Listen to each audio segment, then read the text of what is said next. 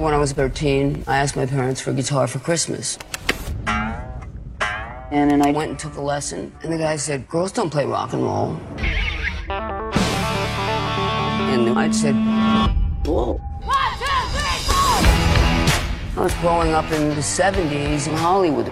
I wanted to form an all girl band, the Runaways. Those are badass rock songs. Joan Jett didn't want to be Joni Mitchell.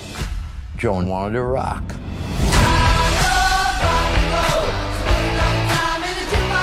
Didn't think it would be such a big deal for a girl to play rock and roll, but Rolling Stone hated the Runaways. The guy just slammed them. The music scene was a total boys' club. What Jimi Hendrix said about how women playing rock and roll will be looked at like aliens is absolutely true.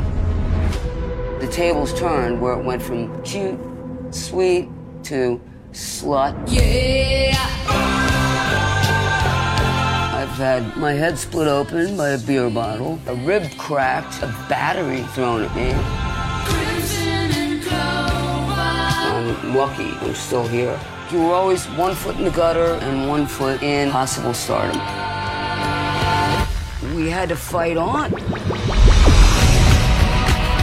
I realized I need to write these songs. And that was the beginning of Blackheart Records.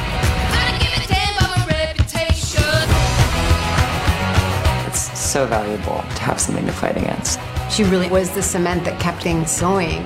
Ladies and gentlemen, Joan Jett.